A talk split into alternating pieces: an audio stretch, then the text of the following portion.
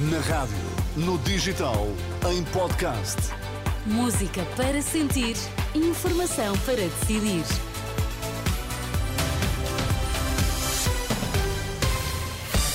Pedro Queiro, vamos às notícias em destaque esta hora.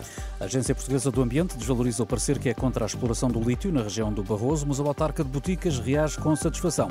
A Depressão Carlota provocou mais de 450 ocorrências, segundo os dados mais recentes. É uma mera opinião sem qualquer efeito vinculativo. É como a Agência Portuguesa do Ambiente avalia o parecer do Ministério Público contra a exploração de lítio na região do Barroso. Em resposta a um pedido de esclarecimento feito pela Renascença, a APA lembra que será o juiz a decidir no processo e defende que as peças processuais apresentadas permitem rebater as ilegalidades invocadas pelo Ministério Público. Já o autarca de Boticas, Fernando Queiroga, ouvido pela Renascença, mostra-se satisfeito, diz que é mais uma conquista para a luta dos habitantes. Porque esta apreciação vai buscar e vai beber as nossas contestações que fizemos a quando da consulta pública por causa da questão do património agrícola mundial, que estamos classificados e que isso é incompatível. Depois, também desmonta e, e muito bem a questão da poluição, quer ambiental, quer eh, poeiras, quer a questão de, hidrográfica, com a contaminação das águas subterrâneas, bem como a questão do do, do, do Rio Covas, que sempre dissemos. Presidente da Câmara de Boticas, eh, Fernando Queiroga, ouvido nesta noite pela jornalista Marisa Gonçalves. Os três arguídos detidos, eh, no âmbito de suspeitas de corrupção na Madeira, só amanhã de manhã é que vão conhecer as medidas de coação a que ficam sujeitos. O interrogatório a Pedro Calado, presidente da Câmara do Funchal, só terminou hoje. Ao fim de 16 dias de detenção, hum, os advogados de defesa juntaram-se e apresentaram um requerimento a pedir a libertação imediata dos arguídos, o que não foi aceito pelo juiz de instrução criminal.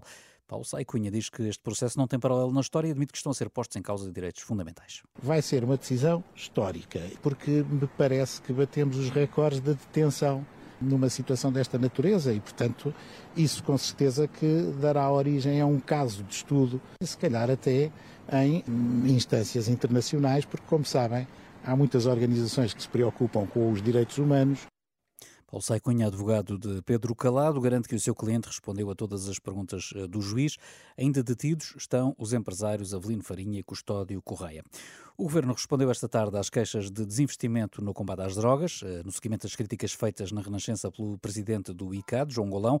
O Ministério da Saúde considera eh, inegável que toda a área das dependências necessita de mais meios, mas garante que, por isso, tem merecido maior atenção política e afirma que foi nesse contexto que o Governo decidiu criar no ano passado o ICAD, Instituto dos Comportamentos Aditivos e das Dependências. Certo é que é o próprio presidente do ICAD anunciar a falta de meios para atuar no combate às drogas. O desinvestimento político não se traduziu diretamente num corte orçamental. Não. Aquilo que houve foi. deixou de falar do assunto, deixou de se encontrar soluções para que, por exemplo, os serviços de saúde dedicados a esta área fossem atrativos. Passámos a abrir concursos e ninguém, ninguém concorria.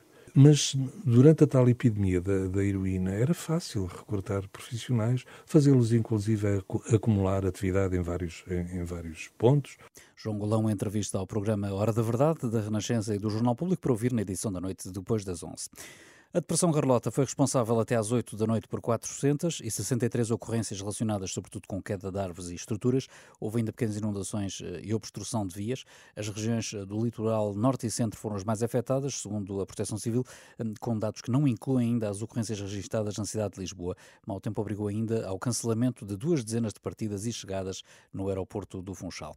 No futebol Taça de Portugal, com a vitória de Guimarães a seguir para as meias finais da prova, venceu o Gil Vicente por por 3-1. Eh, a seguir vai defrontar o vencedor do Santa Clara Porto, que foi ontem interrompido devido ao mau tempo. Nas meias finais está também já desde ontem o Sporting, que defronta o vencedor do jogo eh, Vizela-Benfica, que vai na segunda parte. Aos 61 eh, minutos, o resultado está em 1-0 a favor do Benfica. O jogo tem o relato em rr.pt.